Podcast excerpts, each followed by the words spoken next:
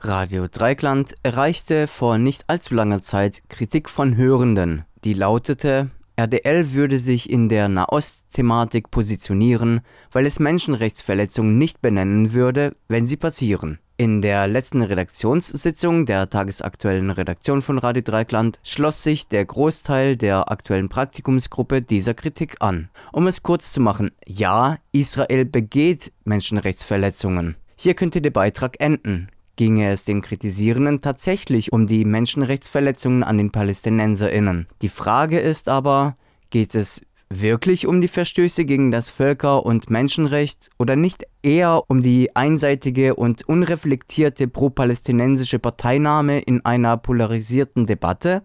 Spoiler, es geht um Zweites. Der eben erwähnte Satz müsste eigentlich lauten, ja, Israel begeht Menschenrechtsverletzungen für jede sich im Krieg befindende Partei dieser Welt. Das ist keine Neuigkeit. Kriege sind grausam und in den meisten Fällen ungerecht und falsch.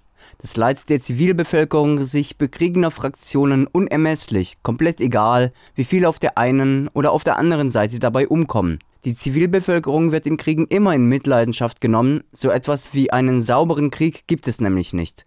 Das stellt bei RDL höchstwahrscheinlich auch niemand in Frage. Doch wie kann es sein, dass von Radio Dreikland nur dann verlangt wird, Menschenrechtsverletzungen an den PalästinenserInnen zu benennen, wenn sie von Israel begangen werden. Dem Autor dieses Beitrags ist keine Kritik an RDL bekannt, dass es keine Berichte über das palästinensische Flüchtlingslager Yarmouk im Süden von Damaskus gibt, das der ehemalige UN-Generalsekretär als Zitat, schwärzestes Loch der Hölle bezeichnete. Viele Menschen sind im syrischen Bürgerkrieg und im Zuge der IS-Besatzung umgekommen, das Lager mehrmals von Regimetruppen Assads bombardiert. Überhaupt gab es keinen Aufschrei, dass bei Radio Dreikland Menschenrechtsverletzungen nicht benannt wurden, wenn sie in arabischen Ländern passieren.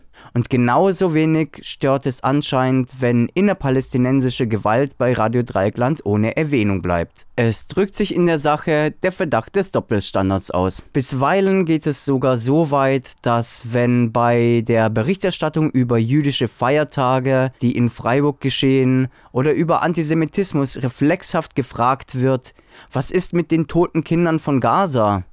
Das ist diese problematische herrschende israelfeindliche Stimmung, die jüdisches Leben in Deutschland und dessen Diskriminierung nicht für sich stehen lassen kann. Es wird dazu gedrängt, auch die andere Seite zu zeigen, zu einer falschen Ausgewogenheit, als ob es bei Berichten von Betroffenen anderer Ungleichheitsideologien angebracht wäre, auch die Täterinnenseite aufzuzeigen, weil sich diese vielleicht ebenfalls der einen oder anderen Ungleichheitsideologie unterworfen sieht doch das eine rechtfertigt immer noch nicht das andere, könnte man meinen, außer eben, so macht es jedenfalls den Anschein, es geht um Antisemitismus und die Perspektive jüdischer Menschen. Jews don't count. Jüdinnen und Juden zählen nicht. So benannte die Amadeo Antonio Stiftung den Vorgang, dass jüdische Perspektiven permanent aus dem Diskurs gedrängt werden. Zurück zur Ausgangsfrage.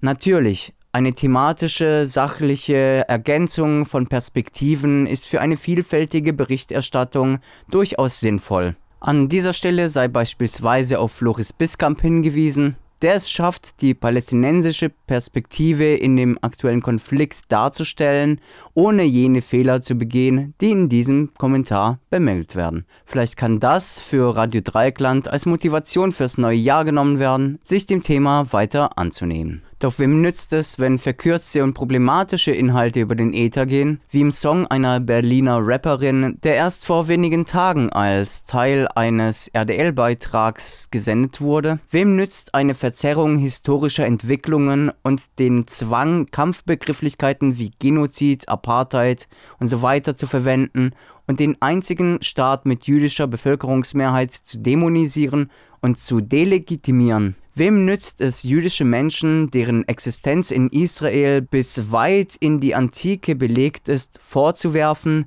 das Gebiet zwischen dem Fluss und dem Meer zu kolonisieren? Wem nützt es mit Vorwürfen ohne Fundament Öl ins schon lodernde verbale Feuer zu gießen? Wem nützt eine einseitige und unreflektierte pro-palästinensische Parteinahme in einer weltweiten Debatte, in der in Anführungsstrichen lupenreine Demokratien wie Iran, Katar, Türkei und Saudi-Arabien sich profilieren können, in Anführungsstrichen auf der richtigen Seite zu stehen, während damit ersichtlich die Unterdrückung vieler Menschen in diesen jeweiligen Ländern aus der öffentlichen Wahrnehmung verdrängt wird, den Betroffenen von Menschenrechtsverletzungen nützt das alles in den Augen des Redakteurs jedenfalls nicht.